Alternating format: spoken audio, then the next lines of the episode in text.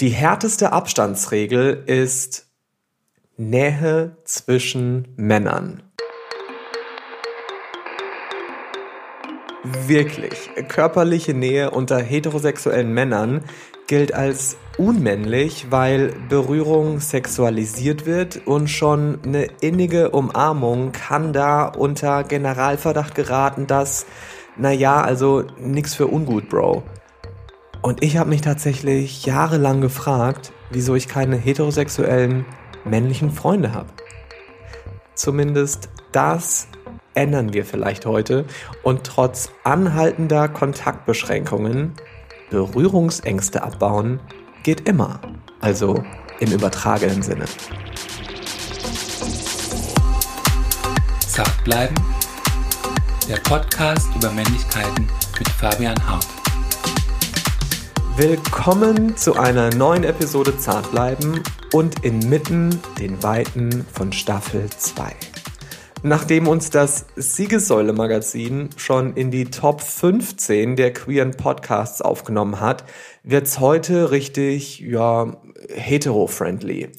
Fikri Anil Altintasch ist zu Besuch. Anil ist Autor und schreibt über Tada, Männlichkeiten und Rollenbilder. Wir arbeiten also am selben Thema. Ich aus der Sicht eines homosexuellen weißen Mannes, Anne aus der Sicht eines heterosexuellen Mannes und postmigrantischer Perspektive. Seine Artikel erscheinen unter anderem in der Freitag, Missy Magazine, in der Taz und auch auf Social Media bebildert und bespricht er das Thema vor allem anhand seiner eigenen Erlebnisse. Uns eint die Tatsache, dass wir Männer sind, aber von unterschiedlichen Männlichkeitserwartungen betroffen und unterschiedlich marginalisiert sind, also randgruppiert. Ich aufgrund von Homophobie, Annel aufgrund von Rassismus. Ein Teil von Annels Arbeit ist auch seine Tätigkeit als He4She-Botschafter von UN Women Deutschland. He4She, das ist die Solidaritätskampagne, für die Emma Watson zur Stimme und zum Gesicht wurde. Annel möchte in dieser Funktion vor allem Männer für Geschlechtergerechtigkeit sensibilisieren. Das Botschafterprogramm wurde am Weltfrauentag 2018 gestartet, also am 8. März. Und aus aktuellem Anlass direkt ein praktischer Tipp. Der Weltfrauentag ist kein zweiter Muttertag, also ein Blumenstrauß ist nicht das beste Symbol für Gleichstellung. Aber wie wär's mit 365 Tage im Jahr den Haushalt schmeißen? Über Care-Arbeit sprechen wir auf jeden Fall auch gleich. Aber bevor wir so richtig einsteigen und ich Annel begrüße, erstmal die Werbung.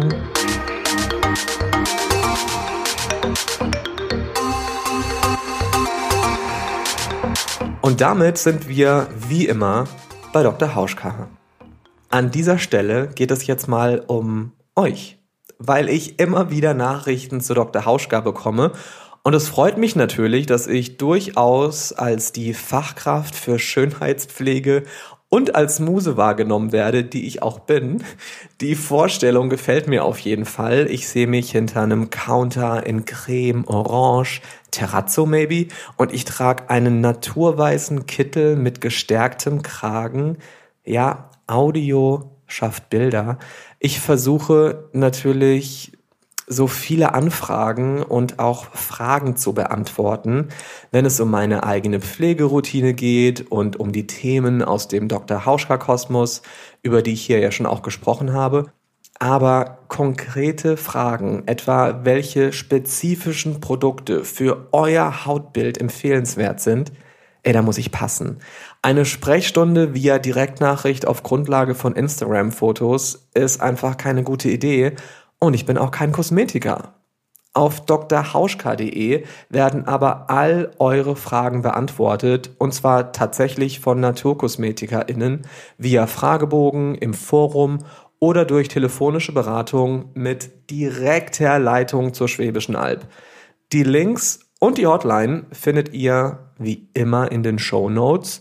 Und falls euch eure Haut richtig Probleme macht, dahinter vielleicht sogar ein Krankheitsbild steckt, ruft natürlich immer erstmal die Dermatologin oder den Dermatologen eures Vertrauens an. Wenn ihr euch über euer Hautbild im Klaren seid, wörtlich gemeint, gibt es übrigens auch Sets mit Probiergrößen von Dr. Hauschka, damit ihr erstmal testen könnt, bevor ihr euch für eure Pflege entscheidet. Die Probiergrößen gibt es auch in Apotheken und im Einzelhandel. Eine Händlerinnenübersicht liegt auch in den Show Notes. So, und jetzt geht's zurück zur Show und direkt ins Zartstudio, wo schon der immer äußerst gut gepflegte Fikri Anil Altintasch auf uns wartet. Hallo Arnel, schön dich zu hören. Hallo Fabian. Ich freue mich sehr, dass wir uns treffen. Naja, du weißt schon, ich war gerade eben noch in der Natur an der Alster hier in Hamburg und habe Texte von dir gelesen. Schön. Wo bist du gerade? Also ich bin gerade erstmal danke für die Einladung und ähm, ich freue mich sehr und verfolge deinen Podcast auch schon seit längerem mit sehr großem Interesse. Oh, danke. Ich bin gerade in meiner, meiner Wohnung im Prenzlauer Berg und äh, schaue gerade, wie, wie, die Sonne untergeht. Ich war auch schon draußen, aber genau, ich bin zu Hause und ähm, bin ganz kuschelig und äh, freue mich auf unser Gespräch. Wir kennen uns ja jetzt schon eine ganze Weile, vor allem mhm. durch Social Media, also Instagram genauer. Mhm. Und ich kann mich echt nicht erinnern, wann ich das letzte Mal von einem heterosexuellen Mann so selbstverständlich Herzen geschickt bekommen habe mhm. und Retour. Also in einem völlig nicht sexuellen, nicht romantischen Kontext. Liebe und Zuneigung zeigen zwischenmännlich, wenn auch nur als Emoji. War das für dich schon immer selbstverständlich? Ähm ist eine gute Frage. Ich, ähm, also ja, irgendwo schon, weil ich für mich selber als sehr harmoniebedürftige Person einschätze. Ähm, das heißt, es war mir auf jeden Fall wichtig, dass ich, ähm, wenn ich schon überschwänglich irgendwas feiere oder auch mag oder sowas, das auch zeige. Und äh, durch die Emojis mache ich das tatsächlich sehr, sehr gerne. Und ähm, ja, das war, glaube ich, schon immer so. Mittlerweile ist so das Herzchen so mein, die Grundlage von, von meiner Emoji-Überlegung, wenn ich ähm, digital mit Leuten schreibe und danach erst äh, irgendwas Geschriebenes. Also, also ja, es war immer schon so, aber nicht in der gleichen Form. Das ja. war anfänglich tatsächlich für mich befremdlich, weil ich bis heute sehr wenige Freundschaften zu heterosexuellen Männern habe, aber sehr viele zu heterosexuellen Frauen. Und ich glaube, das liegt auch daran, dass für mich eine bedeutungsvolle Freundschaft davon lebt, dass man ja Fürsorge, Berührung und auch Zuneigung zum Ausdruck bringen kann. Und ich komme mit der so oft bei Heteromännern stattfindenden Bro-Culture irgendwie nicht klar. Also warum muss mir jemand auf die Schulter hauen, wenn er mich eigentlich umarmen will? Und warum muss man Dinge bei einem Bier bereden oder so?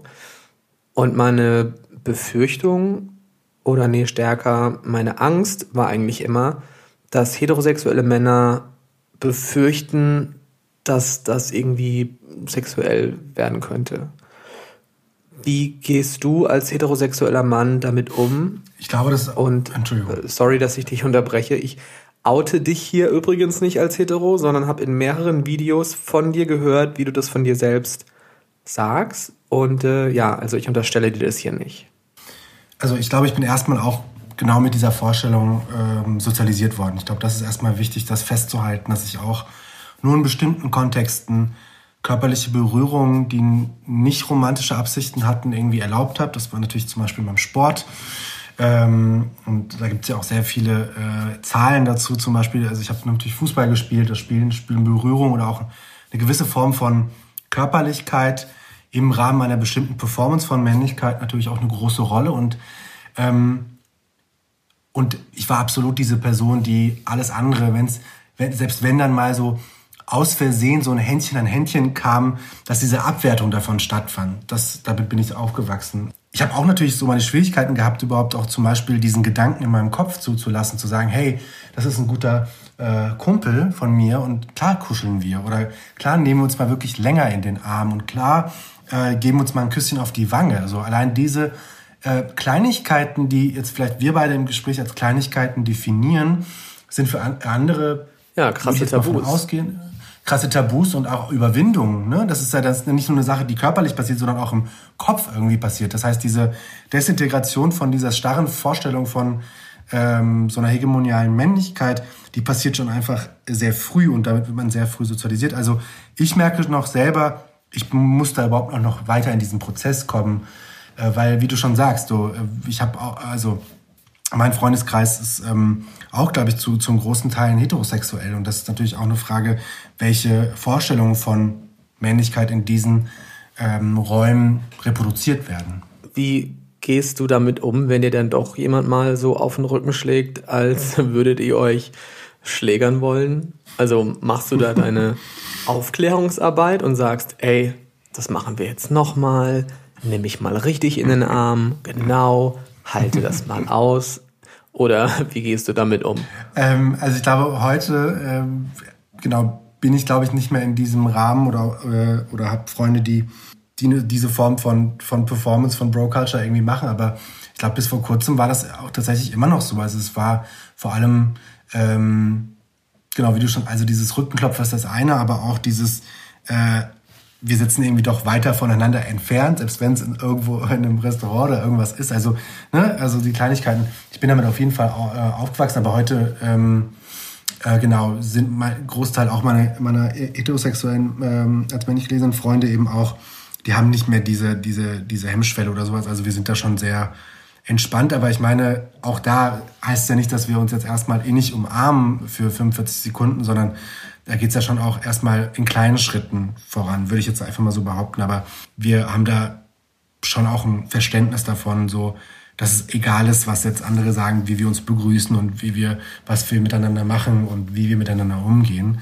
Aber ich glaube, diese, diese, in Anführungszeichen, Aufklärungsarbeit, die passiert eher genau durch, durch meine Arbeit. Und ich muss auch sagen, der Großteil meiner Freunde ist jetzt auch nicht, äh, äh, sind keine Männer ähm, sondern auch vor allem auch, auch Frauen. Ähm, und da gibt es natürlich nochmal andere Formen von, von Umgang, äh, die ich äh, für mich selber ähm, sehe. Aber bei meinen männlichen Freunden so ist das auf jeden Fall weniger ein Problem, aber es ist ein Problem, wenn wir darüber sprechen und ähm, aus unserer Perspektive auf eine Mehrheits eine heteronormative Mehrheitsgesellschaft blicken. Das auf jeden Fall. Du hast gerade eben Fußball angesprochen, Riesenthema, die Sportart, die ja wie keine andere für traditionelle Männlichkeit auch steht. Und in unserer Gesellschaft für so viele Männer ja die Möglichkeit ist, Emotionen zum Ausdruck zu bringen unter Männern. Also mhm. aus Freude miteinander weinen, einem anderen Mann um den Hals fallen mhm. und diese Zugehörigkeit das Miteinander, dieses Freundschaftliche, mhm.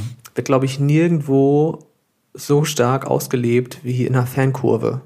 Ähm, also ich habe doch auch bis vor zwei, drei Jahren auch noch Fußball gespielt und ich habe ähm, bei dem Berliner Verein und habe da auch ähnliche Beobachtungen gemacht.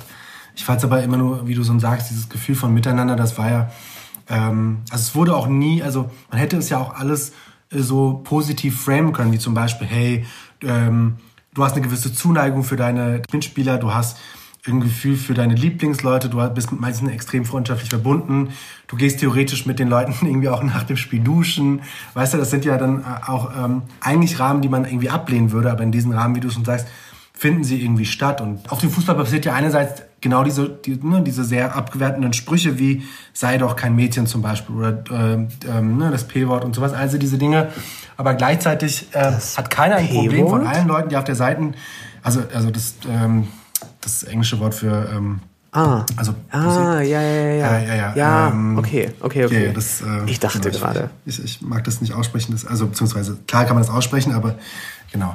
Äh, und ich finde es halt interessant, weil man sieht ja auch am, äh, am Spielfeld dran meistens so wirklich gröhlende, biertrinkende Leute und sowas. Und die würden halt nie sagen, wenn du nach dem Tor geschossen hast und dann sich alle Leute irgendwie nur Hals fallen, wie du sagst, oder auch sich irgendwie auf den Nacken küssen und sowas. Weißt du, das sind ja in anderen Kontexten so auf extrem sexuelle auf die Stirn, auf die Stirn ja. absolut. Das ist so der intimste Kuss. Also wenn man sich überlegt, so intim eigentlich dieser Kuss ist, da findet halt statt. Und ähm, ich finde deshalb, das macht aber, also der, wo du schon sagst, dieser, dieser Fußball macht im Prinzip so die Ambivalenz von Männlichkeit in der Gesellschaft auch deutlich, weil weil Fußball in Deutschland ist so dermaßen groß. Es ist jeden Tag in den News, es ist jeden Tag in der Zeitung, es ist jeden Tag irgendwie auch Teil einer gesellschaftlichen Debatte. So.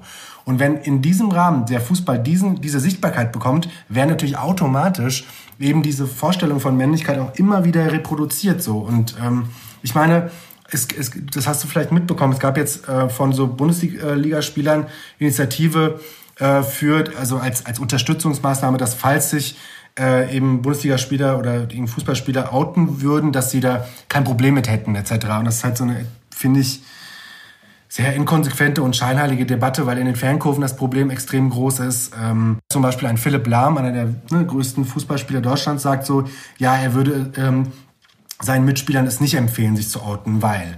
Und dann drehen wir ja genau über dieses Problem. Also ähm, ich glaube, was, wie du sagst, diese, was Fußball in Deutschland zeigt, ist, dass es, dass immer noch sehr stark eine Form von Männlichkeit sich orientiert wird, die andere äh, Männlichkeiten abwertet. Und da sind wir natürlich gerade bei der, äh, bei der Debatte am Anfang oder diesem Punkt, den du gemacht hast, dass wir aus unterschiedlichen Perspektiven eben Männlichkeiten betrachten. Und ähm, da prallen so viele Dinge aufeinander. Ähm, aber ja, ich. Ähm ich glaube, gerade weil in diesem Rahmen das Hinwegsetzen von traditioneller Männlichkeit beim Fußball stattfinden darf, darf auf der anderen Seite Homosexualität eben nicht stattfinden. Weil das so ein fragiler Raum ist, in dem Zuneigung und äh, Nähe stattfindet, dass wenn da jetzt wirklich Homosexualität mit im Spiel ist, hm. also wortwörtlich, hm. dann würde der komplett gefährdet, dieser Schutzraum. Also ich rede hier wie so ein. Nee, nee, aber du hast absolut recht. Ich glaube, das ist genau das, äh, was das Patriarchat auch möchte. Also wenn es wir jetzt so ein bisschen plakativ formulieren, nämlich genau diese, ähm, diese Schutzräume, von denen du äh, redest, also quasi diesem Erhalt dieser patriarchalen Strukturen entgegenzuwirken, weil sie natürlich merken, okay, wenn, wenn dieser, dieses heilige Etwas von Fußball, was wir in Deutschland ja also fast schon so einen heiligen Status hat, selbst angegriffen wird, so als Tempel der Männlichkeit, äh, wohin soll es dann noch gehen? Es ist dann trotzdem im Prinzip äh, bezeichnend dafür, dass es zur aktiven Zeit äh, von Fußballern eben kein Outing gibt oder je nachdem dazu seine Selbstdef äh, ja. Selbstwahrnehmung äh, oder Selbstdefinition als und erst danach passiert. Das ist ja mit Thomas Hitzelsberger zum Beispiel so, der jetzt auch Präsident von VfB Stuttgart ist und ähm, das ist das extrem bezeichnend. Also von daher, ich, ich finde, der Fußball ist im Prinzip oder das, was der DFB in Deutschland mit dem Fußball ähm, konstruiert, ist ein, ein bestimmender Teil äh, äh, dieser Männlichkeit, die im Prinzip eben vor allem irgendwie äh, heterosexuelle Männer in Deutschland weiterhin schützt und gleichzeitig irgendwie privilegiert. Und da, deshalb ist es will ich eigentlich immer über Fußball reden, aber wir müssen über Fußball reden, weil der Fußball extrem Ja, und das Problem ist, wir reden gar nicht über Fußball, ja. den Sport. Also wir reden nicht eine Sekunde über die Sportart, ja. sondern wir texten über dieses aufgepumpte männliche Überding. Absolut. Ich meine, meine, es gibt ja äh, wissenschaftliche Studien auch dazu, wie stark sich auch zum Beispiel rechte Strukturen innerhalb von Fußballszenen auch entwickeln äh, mit welchem Antifeminismus zum Beispiel auch genau diese ähm, Gruppierungen auch wachsen und auch in, in, innerhalb ihrer Szenen auch verbreiten. Ähm, ja, ich glaube, also auch da gibt es Unterschiede so zwischen den, den, den, vielleicht auch den Regionen in Deutschland und den verschiedenen ähm, Ultragruppierungen etc. oder den Fangruppierungen letztendlich. Aber genau, was es im Prinzip teilt, ist, dass es auf so einer oberflächlichen ähm, so ähm, äh, äh, Vorstellung von, von Diversity äh, es ja irgendwie wichtig sei, dass man jetzt zum ähm, äh, äh, zu einem Pride Month irgendwie äh, Flaggen hisst oder sowas und aber das dann auch dabei bleibt. Und ich meine, da reden wir ja von so sehr vielen oberflächlichen Formen der Solidarisierung, aber gleichzeitig eben auch einer vermeintlichen, wir sind ja nicht so, so wie wir, äh, wie ihr denkt, dass wir sind, sondern wir sind anders, aber im Kern sind sie halt genauso, weil wir, wir können, also das, ein Thomas Hitzelsberger als äh, VfB-Präsident ändert nichts an der Tatsache, dass diese ganzen Gremien immer noch von alten, weißen, cis-heterosexuellen Männern durchsetzt sind. Ähm, das muss man leider auch sagen, aber genau, ich könnte mich jetzt auch wieder stark aufregen über das Ganze, weil ich liebe ja Fußball so. Ich, ich, bin, ich bin extrem großer Fußballfan und sowas und ich bin jeden Tag konsumiere ich das. So, wir reden von etwas optimistischerem jetzt.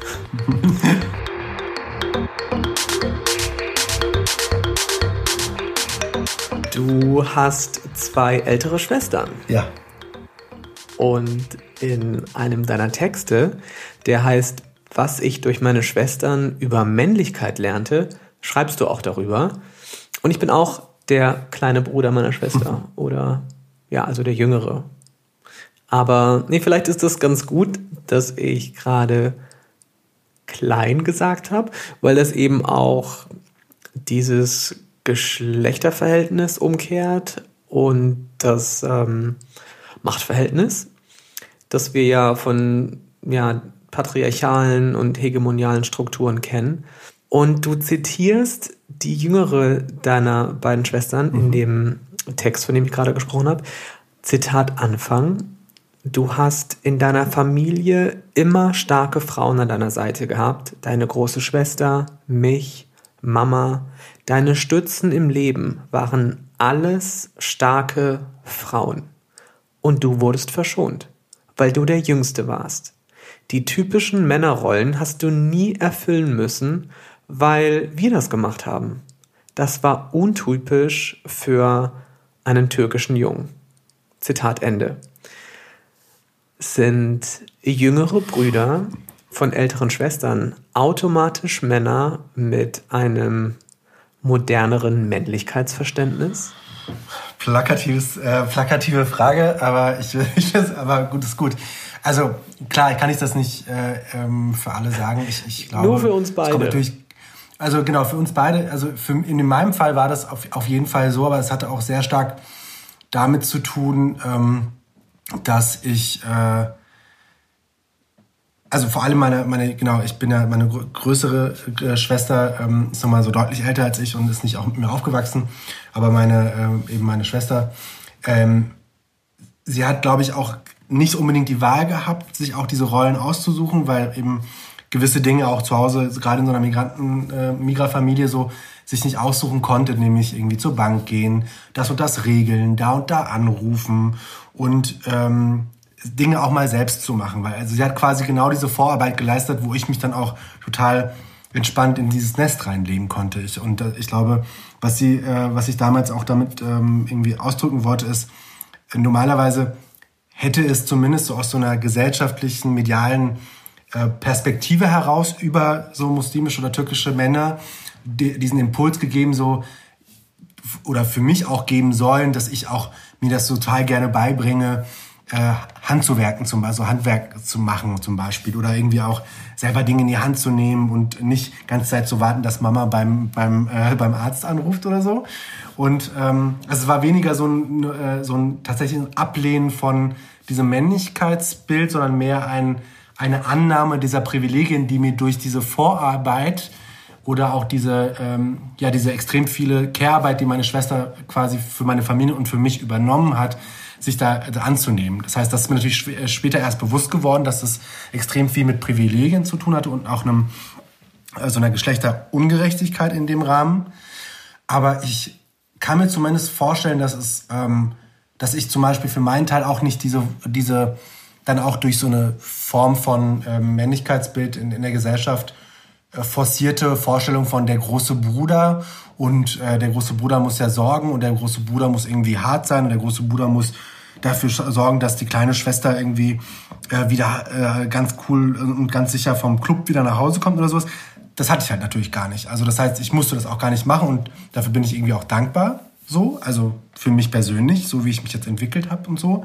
Aber ich bin mir natürlich dessen bewusst, dass es ein absolutes Privileg ist, äh, eben in diese die, das nicht erfüllen zu müssen oder auch nicht in diese Rolle gedrängt zu werden, obwohl mein Vater absolut auch gerne gehabt hätte, dass ich ähm, mit ihm in seinem Handwerksraum äh, jeden Abend irgendwie säge und bohre und keine Ahnung was schleife. War das sein Hobby? Ja, ja, also er hatte, also Musik und po äh, äh Poesie war so sein und, und Malen war so sein allererstes Hobby und das war so seine persönliche Neigung. Aber er hatte natürlich auch so, weil er es aus der Türkei kannte oder beziehungsweise auch damit aufgewachsen war, immer auch so ein Bedürfnis, weil auch nie so viel Geld da war, so Dinge auch selber zu reparieren und zu tun und zu kreieren. Und aber es war vor allem dieses, ähm, ja, äh, lass uns mal diesen, diesen Schrank schleifen, weil wir waren beide gerne immer auf dem Sperrmüll und haben dann immer Sachen mitgenommen, äh, weil, ne, so umsonst und geil. Und da hat er immer dann so tagelang verbracht, das irgendwie ähm, ne, hübsch zu machen und ich hatte da einfach nie Bock drauf, weil ich auch nicht damit Und dann, klar... dann hat es deine Schwester gemacht? Ja, oder? ja, meine Schwester hat, also hatte erstmal, glaube ich, so ein, viel größeres Händchen dafür, war auch viel pragmatischer was als eigentlich, war dann, glaube ich, e, extrem oft so super verkopft dann dabei und sowas. Und äh, ich habe dann gesagt, Papa, nee, wenn du mich jetzt anschreist und ganze Zeit willst, dass ich die Dinge sofort tue und sowas, damit kann ich nicht arbeiten. So, that's not me. I need, I need my me-time so. Und ähm, ja, irgendwann gab es dann auch diesen Bruch und er meinte so, Annel, ich rufe dich jetzt nie wieder zum Handwerken. Und ich so, so Papa, fine by me. und äh, seitdem. Also von daher, ich kann die Frage, glaube ich, so beantworten, dass es, dass es eben den Vorteil hatte, dass ich gewisse Rollen vielleicht nicht erfüllen musste. Aber gleichzeitig ist es natürlich ähm, ein absolutes Privileg und deshalb auch irgendwie, ähm, weiß nicht, ob das ein moderneres Bild ist, aber zumindest ein, ein Bild, das vielleicht eine gewisse Form von Sensibilisierung für Privilegien äh, impliziert. Das könnte ich vielleicht so, so beantworten. Ja. ja. bei mir war das ähnlich. Mein Vater ist auch eher musisch begabt, wie dein Papa auch, also sehr musikalisch. Mein Vater hat auch ganz lange in einem Chor gesungen mhm. und war in einem Kochclub. Und er ist auch wirklich unbegabt, also eigentlich echt schlecht im Zusammenbauen von Dingen und handwerklich eben ja auch nicht begabt. Also ich musste da nie mitziehen. Das war immer mein Glück.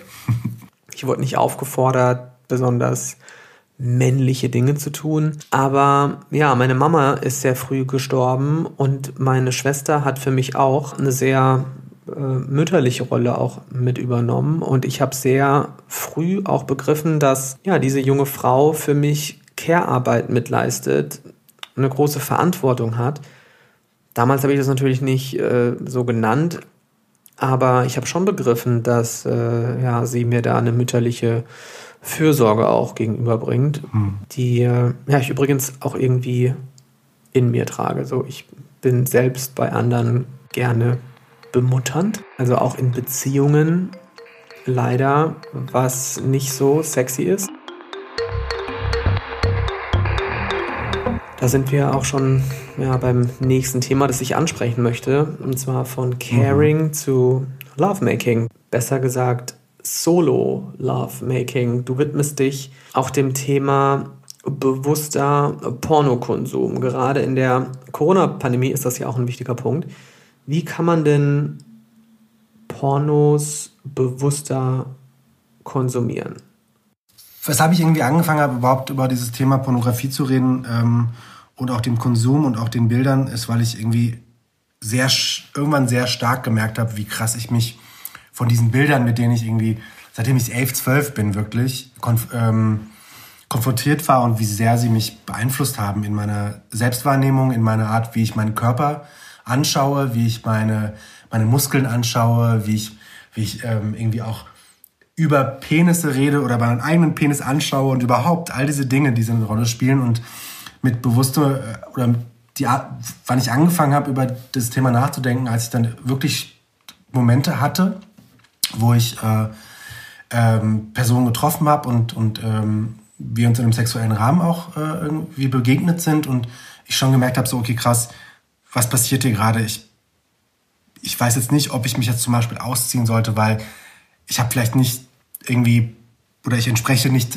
äh, dieser, dieser Vorstellung, die ich aus aus diesen Pornos kenne, nämlich groß zu sein, extrem muskulös zu sein, irgendwie einen knackigen Po zu haben, weißt du, ich meine, so sexy Waden zu haben. Und da haben so Sachen wie mh, hm, Oralsex, haben so Sachen wie Kuscheln, haben so Sachen wie Consent und Reden ähm, und auch Dirty Talk in so, einer, in so einem consensual way nie so eine wirkliche Rolle gespielt. Und ähm, ich habe ähm, dann irgendwie gemerkt, so, ey, krass, das hat so eine starke so einen starken Einfluss darauf, wie ich durch die Welt gehe. So, ne, platt gesagt, aber wie ich durch die Welt gehe und ähm, habe dann irgendwann gemerkt, okay, ich, ich, ich brauche diesen anderen Konsum, weil ich auch heute immer noch äh, so Pornos konsumiere und sehr viel einfach Pornos geguckt habe. Und wenn man irgendwie gefühlt jeden Tag, äh, ich habe jetzt auch mal letztens so eine ähm, Zahl gelesen, dass gerade jetzt irgendwie pro Tag Männer irgendwie 30 Minuten Pornos konsumieren pro Tag so im Durchschnitt. Okay. wenn man das halt über äh, mhm. genau, wenn man das jetzt irgendwie das runterbricht und dann merkt, okay,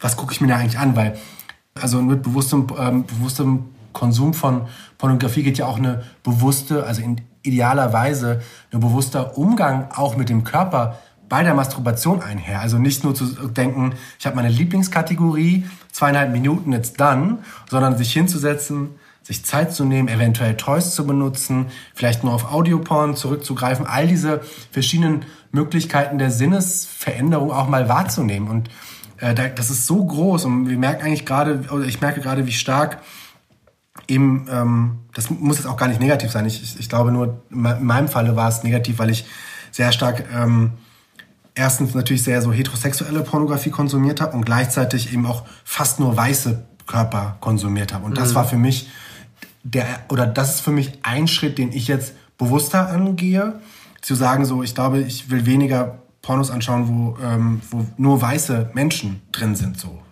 Und das ist, und um so ein bisschen so meinen Kopf auch zu dekolonialisieren, auch was ich irgendwie als sexuell attraktiv empfinde und was nicht. Und ob ich Körperbehaarung zum Beispiel sexuell attraktiv finde oder nicht. All diese Dinge haben ja bei mir auch eine Rolle gespielt. So, wenn ich, wenn ich früher in der Umkleide war so und Leute meine Brustbehaarung gesehen haben, war ich so, oh mein Gott, no. Und heute denke ich mir so, love it, so, weißt du, so, fluffy, mhm. äh, fluffy äh, Breast Hair, so. Und das ist natürlich ein krasser Prozess. Und ähm, ich glaube, mh, mm, das erstmal zu thematisieren und überhaupt auch diesen Raum zu öffnen und zu sagen, hey Leute, äh, Sex sollte erstens gar nicht äh, äh, irgendwie hinter verschlossenen Türen diskutiert werden, sondern es muss thematisiert werden, weil wir so viele Probleme damit auch einhergehen können, nämlich durch so die Pornografie, welche Männlichkeit performst du, welche Vorstellung hast du von deiner eigenen äh, sexuellen Leistung? Oder wie denkst du, muss geküsst werden, wer muss kommen, wer darf kommen, wer sollte nicht kommen? Und sowas. Orgasm ähm, Gap. Genau, das ist jetzt ein sehr gut. Aber dann gibt's halt eben auch diese, diese, ich nenne es jetzt mal so ein Reality Gap zwischen, was sind meine Erfahrungen, die ich wirklich habe und was sind Erfahrungen, die ich in, äh, in so ähm, ja, sehr äh, Mainstream-orientierten Pornos sehe, die nur darauf abzielen, ähm, so rein raus Mickey Mouse. Naja, dieser Tatsache stehen wir ja alle irgendwie gegenüber. Mhm. Also, dass Pornos nicht das darstellen, was Sex bedeutet zwischen zwei Menschen, die sich begegnen, mhm. ohne dass halt eine Kamera mitläuft. Voll. Und ja, gerade wenn man jung ist und Pornos glotzt, dann begreift man halt noch nicht, dass äh, was da so passiert und das ist alles ganz schön viel äh, und wer da mit dem rummacht und wie und warum und wie lange und äh, mhm. man konsumiert das vielleicht auch ein Stück weit als Anforderung für sich selbst. Und du hast ja eben auch gesagt, dass was man sieht, ja, das ist das, was man kennt Voll. und das wird dann eben auch normal. Also für mich war Pornos gucken, also Gay-Porn, als Jugendlicher auch immer irgendwie schmutzig, weil verboten und mhm. tabu. Es hat sich auch pervers angefühlt, wenn das jemand sieht, äh, keine Ahnung, mein Browserverlauf mhm. oder ja, ich habe auch immer darauf geachtet, dass die Überschriften mhm. der Clips oder auch, dass die Links irgendwie nicht komisch ausgesehen haben. Weil das mir bewusst werden, dass ich schwul bin, war ja auch erstmal eine große Aufgabe, damit auch umzugehen, nicht normal zu sein. Und ich habe für mich nicht begriffen, okay, jetzt bist du schwul, dann mach halt mal, sondern die Erkenntnis selbst hat mir nicht dabei geholfen, wie ich damit umgehen soll. Und Pornografie hat es mir wenigstens gezeigt, wie es auszusehen hat, wie es funktioniert. Und mich davon jetzt wieder zu verabschieden und zu sagen, nee, ey, das ist nur eine Fantasie, keine Anleitung. Mhm. Ja, das ist nochmal eine andere Nummer. Ähm, du hast eben angesprochen, dass wann immer du Pornos geguckt hast, in den meisten Fällen du weiße Körper gesehen hast. Mhm. Bei mir war das nicht so, gerade äh, Gay-Seiten fetischisieren mit Rubriken wie Latinos, Black Man, den Macho und auch den Südländer. Mhm. Das Voll. sind also nicht meine Worte. Ich sage das jetzt hier in An- und Abführung. Das sind wirkliche Rubriken und das ist ja auch eine Form von Rassismus, die da stattfindet. Also, dass man da aus einem Genre auswählt, das ja kein Genre ist, sondern ja, Profiling. Voll, voll. Ich glaube, das ist eines der großen Probleme, das ähm, bei mir zumindest auch mitgeschwungen ist. Also ähm, einerseits natürlich diese die Vorstellung, wie ich Sex zu haben, äh, haben muss und ähm, ne, wie ich Intimität auch irgendwie auch definiere. Aber ähm, ich hatte natürlich auch dann einerseits natürlich so äh, Körperkomplexe, weil ich dachte, okay, mein Körper ist, glaube ich, nicht wirklich attraktiv.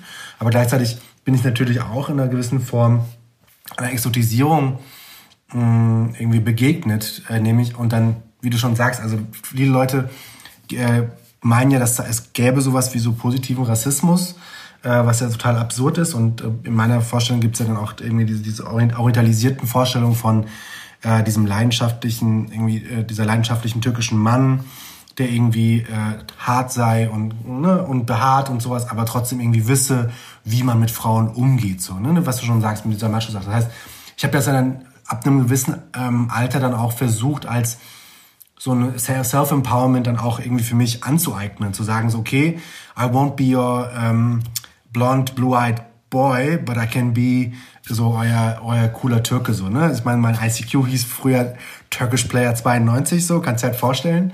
Also mit diesem Selbstverständnis irgendwie auch, ähm, bin ich auch äh, Mädchen, Mädchen begegnet, so, weil ich wusste, ey, mit mir kriegst du halt was anderes, aber es hat natürlich danach und jetzt äh, in, im Laufe meiner letzten Jahre so zu einer extremen Konsternierung geführt, weil ich gemerkt habe, so krass, ähm, selbst in so einem etwas geschützten, intimen Rahmen kann ich nicht davor fliehen, Rassismus zu begegnen, der dann ne, nach so der absurden Argumentation vielleicht positiv gemeint ist, aber der trotzdem extrem viel Erwartung an meine Männlichkeit irgendwie äh, einfordert. Und ich versuche mich da so ein bisschen von zu emanzipieren und, und überhaupt das erstmal sichtbar zu machen. Deshalb glaube ich, ist auch genau diese Diskussion, wo, wie du schon sagst, also an, an welchen Stellen so unseres tagtäglichen Alltags uns diese Formen von Rassismus und einer Andersmachung begegnen, das auch zum Thema zu machen und das aber immer wieder, zumindest ist dann vielleicht auch meine, ähm, mein Blick darauf, immer wieder auch in Verbindung zu bringen. Was hat das mit Männlichkeit zu tun? Was hat das mit der Männlichkeit zu tun, mit der ich gelesen werde?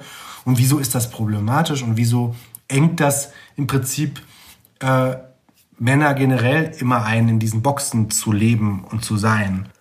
Ist es nicht total absurd, dass du dadurch, dass du als muslimischer Mann gelesen wirst, dass viele Menschen automatisch dir so eine Macho-Sexualität auferlegen oder andichten. Und ähm, ja, bei mir als schwuler Mann ist es eben oft so, dass es genau das Gegenteil ist, weil ich mich durch meine Sexualität entmännliche.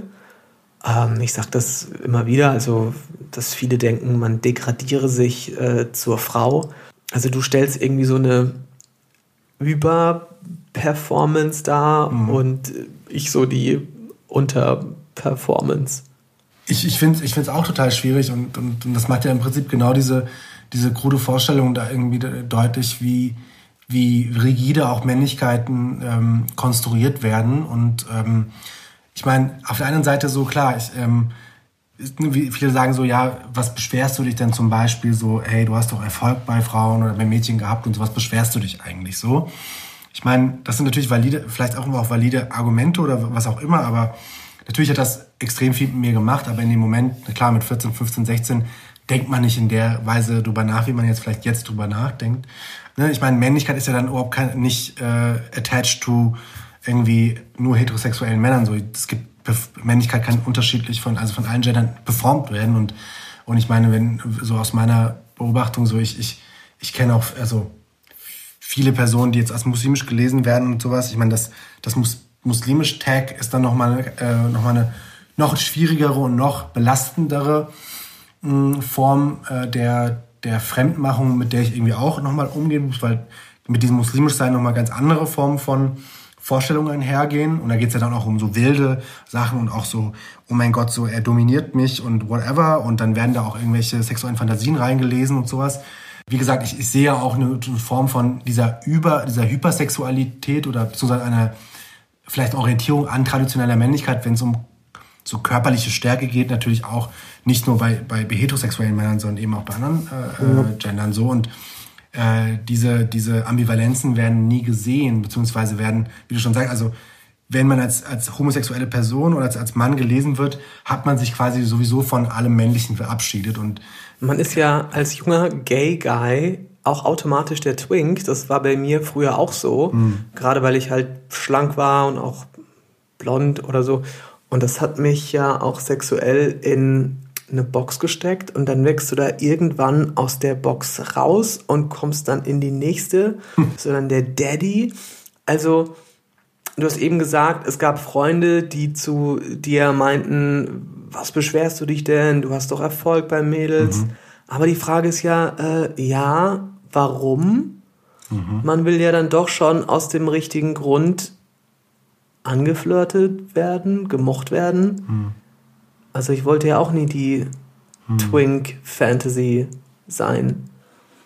Also ohne das, genau, ohne, ohne da in irgendeiner Form äh, sprechfähig zu sein. So. Aber ich, ich finde, gerade wenn du das von dem, was du erzählst, gerade auch diese, welche Dynamik und Machthierarchie dann eben, wenn du erzählst, ähm, deutlich wird, zeigt das ja im Prinzip, und das hast du ja auch, oder das, das, das, darüber redest du ja auch in deinen anderen Folgen auch, wie unterschiedlich auch Männlichkeiten ähm, untereinander eben auch ähm, so eine Hierarchisierung reproduzieren. Mhm. Ja, ich finde, das ist ein wichtiger Punkt, weil mhm. diese Hierarchie innerhalb dieses Männlichkeitskonstruktes ja gilt und da Abwertungen stattfinden. Mhm. Also Ableismus, Homophobie etc. sind ja nur zwei Beispiele. Mhm. Auf der anderen Seite kann ich mich aber auch nicht auf meiner Diskriminierung ausruhen. Also, dass ich irgendwie Heterosexismus erfahre, nur weil ich schwul bin und dadurch Ausgrenzung und Abwertung erfahre, bin ich ja nicht automatisch äh, ein Safe Space für andere Menschen mit Diskriminierungserfahrungen. Absolut, absolut. Das ist, glaube ich, immer, auch immer wieder wichtig, das uns Gedächtnis zu rufen, ähm, weil ich äh, auch selber natürlich auch mich immer wieder darin ertappe. Ich äh, bin zum Beispiel oft mit dieser Frage konfrontiert, Annel, bist du eigentlich jeden Tag irgendwie ein kritischer Mann oder sowas und wie machst du das und bla bla. Und ich denke mir halt so, äh, wenn wir uns halt wirklich Fragen st die stellen wollen, zum Beispiel, wie man ein guter Ally sein kann oder ein guter Verbündeter sein kann, fängt es halt gerade natürlich bei den Dingen an, die eigentlich wehtun. Und ich merke halt so, ich kann halt einen Tag so voll krass über Care-Arbeit nachdenken, ich kann den Mental Load überne äh, übernehmen und sowas. Und aber das Ding ist, sobald ich das einfach nicht mache, fängt mich das System trotzdem auf. Am Ende dieser ganzen Kette äh, stehen halt in der Regel äh, Flinterpersonen auf Color so. Und das ist genau das, das, das System. Ich glaube, deshalb müssen wir nicht nur über Privilegien reden, wir müssen auch über eine Verantwortung reden, wie wir diesen Prozess überhaupt in Gang bringen, diese Geschlechterungerechtigkeit zum Beispiel auch überhaupt anzugehen. Und es darf genau nicht dabei aufhören, dann nur darüber zu reden. So, und das, das, das betrifft mich natürlich vor allem auch.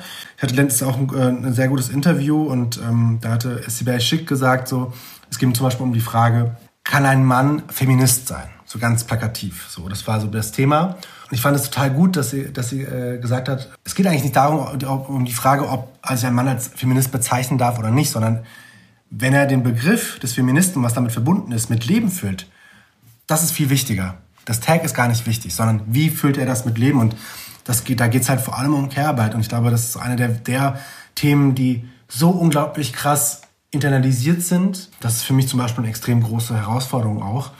Ich, ich frage mich halt immer, wo müssen wir ansetzen, um genau das auch irgendwie zu einer Realität zu machen, nämlich zu sagen, wir erkennen uns als privilegierte Männer an was können wir aber dazu tun, um unsere Privilegien bewusst dafür zu nutzen, eben diese Geschlechterungerechtigkeit irgendwie äh, dazu positiv beizutragen? Und ähm, das finde ich total sch schwierig, aber es ist die notwendigste Frage. Und da geht es vor allem äh, so aus linken ähm, Perspektiven, das zumindest da spielt eine extrem wichtige Rolle und generell sollte es eine mehr eine wichtige Rolle spielen bei, bei jeder Debatte um, um nämlich die Frage nach sexualisierter Gewalt. Wie du schon sagtest, es gibt ja Schutzräume und auch gerade glaube ich auch so Fußball oder auch diese Männerbünde, ähm, die da stattfinden, die sind idealer Raum, um sich eben von all diesen, von der Verantwortung zu drücken, weil wenn man ja hört, ne, theoretisch, ey, der macht das auch so, der macht das auch so, warum muss ich das dann machen?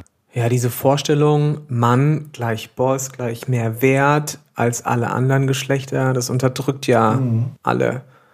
Ob das, das nicht anerkennen und kleinhalten von Pflegearbeit und sich kümmerns ist oder was du mhm. auch gerade ja angesprochen hast. Also in Deutschland ist jede dritte Frau einmal in ihrem Leben von körperlicher und oder sexualisierter Gewalt betroffen.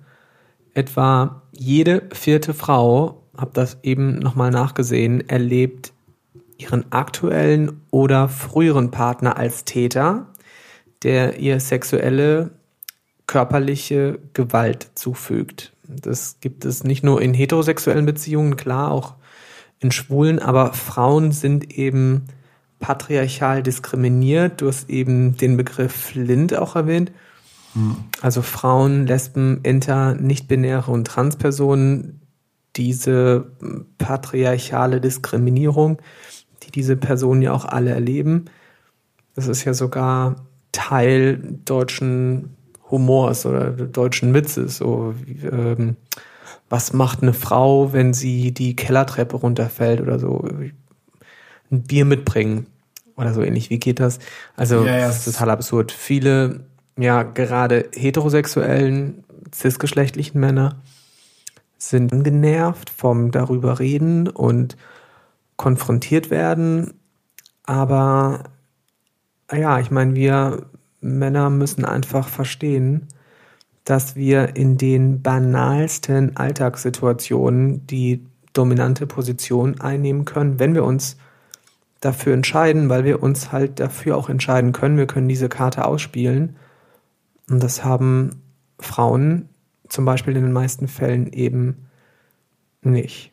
Ich meine, das Beispiel mit deinem Gag, so ein Erfolg von Mario Barth zum Beispiel, der halt Arenen gefüllt hat und Stadien gefüllt hat mit seinem extrem problematischen Humor, zeigt im Prinzip nur, wie stark auch eben diese Form von Vorstellung von, von, ähm, von, von Rollenbildern eben auch diese Bühne bekommt, ne, sprichwörtlich, und wie stark das dann auch in die Gesellschaft reingehen kann. Und ich meine, ähm, allein die, also ich will jetzt nicht Dieter Nuhr aufmachen, aber ich meine, Dieter Nuhr ist ein gutes Beispiel, wie eben auch alles, was jetzt irgendwie eher oder eher aus seiner Perspektive als neu, als irgendwie Gender Mainstreaming, whatever bezeichnet, das zeigt ja im Prinzip nur eines sehr deutlich, nämlich dass die Personen, die über Jahre hinweg marginalisiert, diskriminiert worden sind, äh, jetzt auch einen Platz am Tisch haben wollen und eben diese Aushandlungsprozesse stattfinden. Und wer sind in der Regel die Menschen, die sich über all diese ganzen Sachen aufregen, über, über Feminismus und über, über irgendwie Repräsentation von POCs? Es sind in der Regel weiße Männer. So, let's put it that way.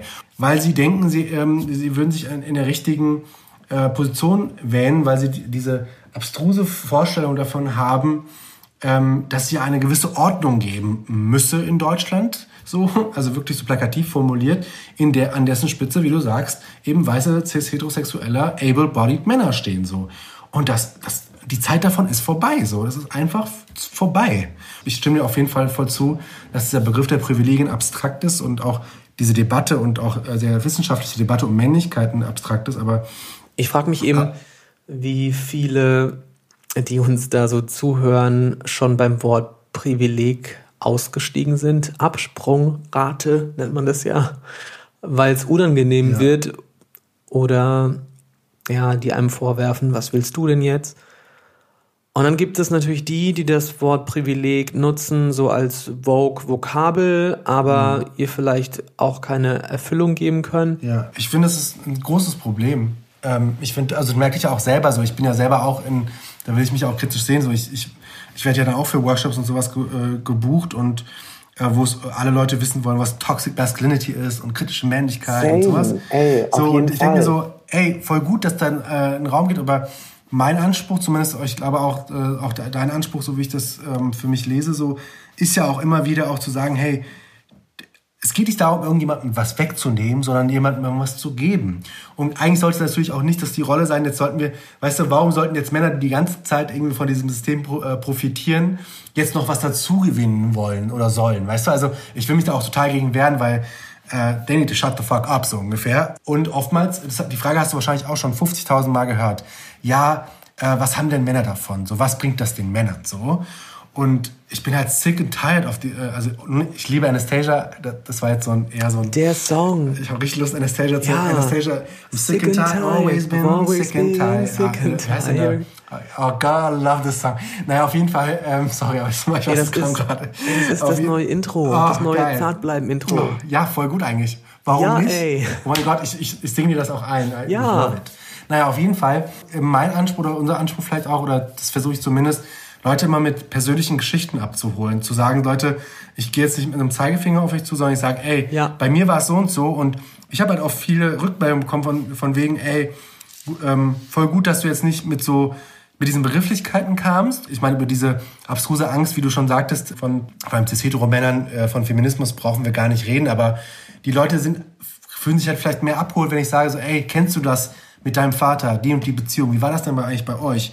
Und über diese persönlichen Geschichten an, ähm, an das Thema heranzutreten, finde ich wichtiger. Genau. Das heißt natürlich auch oftmals, dass da eine gewisse Komplexität auf der Strecke bleibt. Aber die Frage ist halt so, wollen wir uns jetzt in, in Komplexitäten aufgeilen und sagen so, wir können halt mit denen, den Begrifflichkeiten umgehen? Können wir natürlich. Oder wollen, haben wir auch ein gesellschaftliches Ziel? Und ich finde es wichtiger, Leute abzuholen, die noch nie was davon gehört haben und denen einen Impuls zu geben, statt in der linken Bubble sich dafür zu feiern. Ja, ohne aber gleichzeitig weißen heterosexuellen Männern, sorry, ich sag das nochmal, die Arbeit abzunehmen. Das ist Absolut, nämlich der Spagat. absolut. Also auf der einen Seite aus einer wohlwollenden Position heraus kritisch Männlichkeit näher zu bringen, ohne ihnen aber auf der anderen Seite das Gefühl zu geben, ja, mit so ein paar cuten Canapés, die man serviert, muss man dann auch gar nichts mehr selber machen. Ja, ja. Und mit einem Hub sind die im Mund und fertig. Ja. Ja. Und dann gibt es eben dieses, ähm, ja, wie eine gute Freundin von mir sagt, zu erwähnen, sich seiner eigenen Privilegien bewusst zu sein, ist der neue Flat White. Also es gibt eben diese Diskrepanz zwischen denen, die Vokabeln lernen, Feminismus, Geschlechtergerechtigkeit und die, die damit umgehen können und wollen und ja, was ich eben schon meinte, die sagen, was willst du denn? Ich mache es zum Beispiel manchmal natürlich, weil wir, weil wir natürlich beide auch wissen, so natürlich schafft Sprache auch eine Welt und eine Realität und sowas. Und das, ich sehe das absolut und ich bin da auch oft ähm, genau am Hadern, wie ich damit umgehe, zu fragen, so, was wollen wir eigentlich erreichen? Wen wollen wir eigentlich erreichen und wie tun wir das? Und wem tut das eigentlich gut? Von daher, und das ist auch wichtig, dass da unterschiedliche Perspektiven gibt, aber ich will das nur unterstreichen. Ich, ich, ich für meinen Teil versuche das schon niedrigschwelliger Ja. und zugänglicher. Ähm, aber auch da, wie gesagt, man kann es natürlich auch nicht allen Personen recht machen, aber das ist halt die Ambivalenz, die wir au aushalten müssen, wenn wir in diesem, in diesem Kontext auch tätig sind. Auf jeden Fall. Ja, it's, it's, a, It's, it's a lot. lot, auf jeden Fall, it's a lot. Du bist He for She Deutschland-Botschafter und möchtest auch Männer ermutigen, für Geschlechtergerechtigkeit einzustehen und sagst, dass der Feminismus auch bei Männern beginnt. Also voll wichtig, darauf aufmerksam, aber klar kann man das, ähm, ist diese, ist Geschlechtergerechtigkeit erstmal natürlich auch so ein äh, etwas abstrakterer Begriff.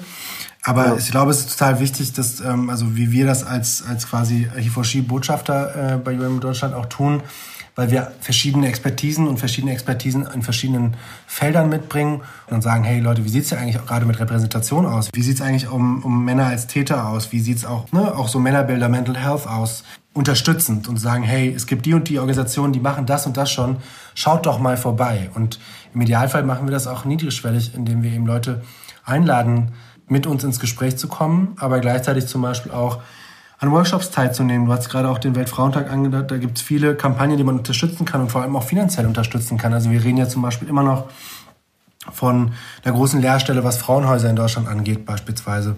Ich glaube, es sind 15.000 Fra- Frauenhäuser, die in Deutschland fehlen. Also es gibt viele Möglichkeiten, sich auch finanziell zu beteiligen. Und ähm, ich glaube, bevor das überhaupt erstmal passiert, muss natürlich auch eine gewisse Sensibilisierung für das Thema stattfinden. Und das, dafür versuchen wir mit unseren verschiedenen beruflichen Expertisen irgendwie auch Impulse in die Gesellschaft zu tragen.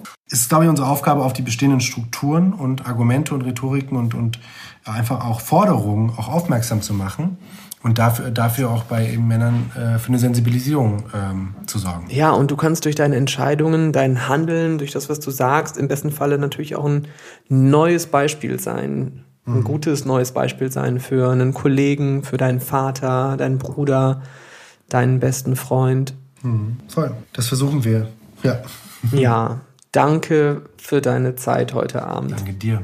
Wir hören jetzt gleich noch äh, getrennt voneinander Anastasia Yes. und irgendwann sehen wir uns dann auch mal in echt, bitte. Auf jeden Fall. Ich, ho ich hoffe, ich hoffe, ich hoffe. Und ich hau dir nicht auf die Schultern und du mir bitte auch nicht. ja, ich weiß ja nicht, du bist ja so groß und muskulös. Maybe Überhaupt I'll do it. Nein.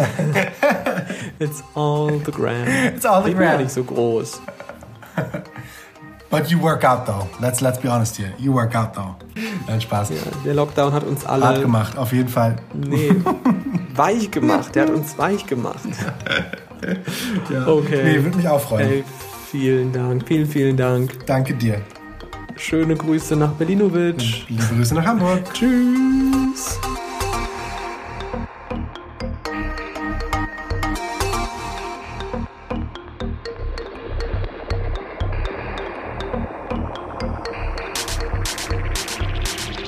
Ja, ich swipe hier parallel schon durch Anastasias Best-of-Album One Day in Your Life, gebe ich mir gleich richtig laut. Und ich bin auch Fan von Anil, weil er eben zeigt, dass die Konversation um Männlichkeit nicht nur relevant ist für Frauen und Flint, den Begriff haben wir eben im Gespräch schon erwähnt, also Frauen, Lesben, Inter, Non-Binary und Transpersonen. Die Konversation um Männlichkeit ist auch nicht nur relevant für schwule, queere Männer, damit wir uns gemeinsam gegen Diskriminierung und Gewalt stark machen und dafür, dass wir alle die gleichen Verwirklichungschancen haben. Nee, traditionelle Männlichkeit schränkt auch heterosexuelle Männer ein. In den alltäglichsten Momenten. Beim Sport. Fußball wird deshalb immer ein Thema in der Männlichkeitsdebatte sein, weil Fußball eben nicht nur ein Sport ist, sondern vor allem ein ganz starres Männlichkeitsbild nach Protokoll. Ein Bild von einem Mann, das auch durch Pornos stimuliert wird. Traditionelle Männlichkeit überwinden, aber am Heteroaggressor festhalten, der es der unterwürfigen Frau besorgt? Wie passt das zusammen? Anne sagt, er könne selbst im intimen Rassismen nicht entkommen, weil sie an Erwartungen von Männlichkeit gekoppelt sind. Und das beweist doch auch, dass Sexualität eben nicht nur das ist, was unter unserer Bettdecke stattfindet oder in den eigenen vier Wänden. Ganz im Gegenteil, gerade das ist in vielen Fällen der Ort, an dem Geschlechterungleichheit und auch Gewalt evident wird und als Mann über die eigenen Privilegien sprechen und sich dann doch am Chefsessel festkrallen und ins gemachte Bett legen, hilft niemandem an keinem Weltfrauentag dieser Welt.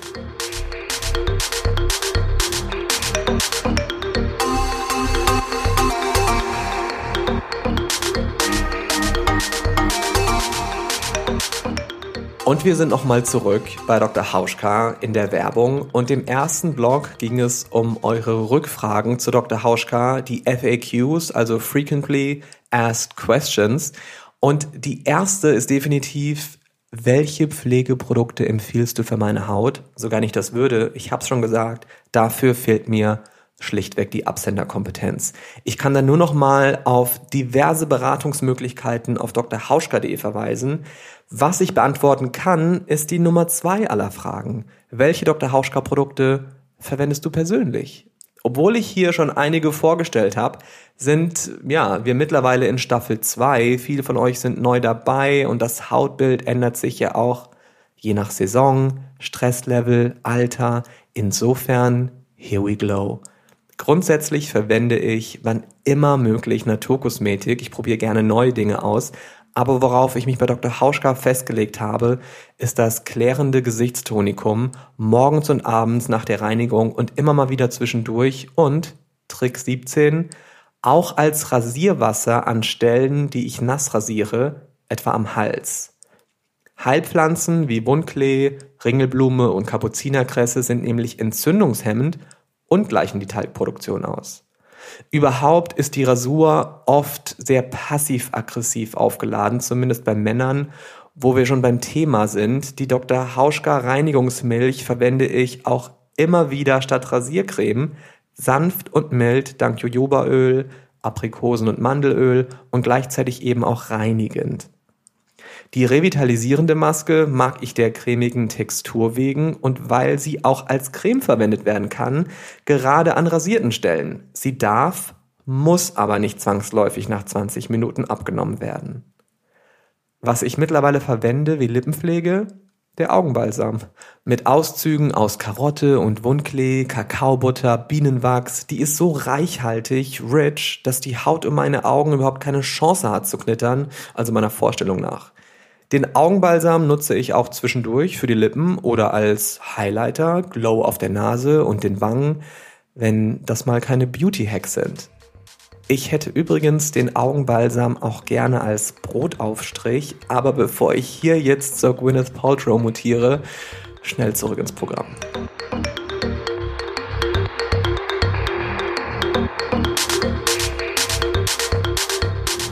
Ja, und jetzt noch ein Ausblick auf die nächste Folge. Mein nächster Gast wird der Schauspieler Brix Schaumburg sein und es wird unter anderem um eine Rolle seines Lebens gehen, die er froh ist, nicht mehr spielen zu müssen. Er bezeichnet sich selbst nämlich als Deutschlands erster offiziell geouteter Transgender-Schauspieler. Ich möchte mit ihm über Geschlecht als Performance sprechen, über Vaterschaft und Elternzeit und Ehe. Es wird fast traditionell hier nicht. Bis dahin erreicht ihr mich via zartbleiben.fabianhart.com für jede wohlwollende und der Sache dienlichen Form von Feedback. Ihr findet mich auch in diversen Oberteilen mit ausladendem Dekolleté auf Instagram at fabianhart. Die meisten Fragen zu dieser und bisherigen Folgen erübrigen sich in den Show Notes. Die sind bei Spotify und Apple Podcast zum Beispiel direkt in der Folge, wenn ihr weiter nach unten scrollt. Teilt, liked und faved diese Folge, wenn sie euch gefällt. Das hilft uns dabei, dass auch andere Zartbleiben entdecken und es hilft der Konversation um Männlichkeiten zu einer größeren Reichweite. Eine Bewertung dieses Podcasts bei Apple Podcasts ja, darüber würde ich mich natürlich auch freuen und wunderbare Zusammenfassungen aller bisherigen Zartbleiben-Folgen findet ihr auch immer auf fabianhart.com. Zartbleiben, der Podcast über Männlichkeiten mit Fabian Hart. Der Zartbleiben-Titelsong heißt Dark Water und ist von Ben Ross Davis. Zartbleiben ist eine Achtung Broadcast-Produktion.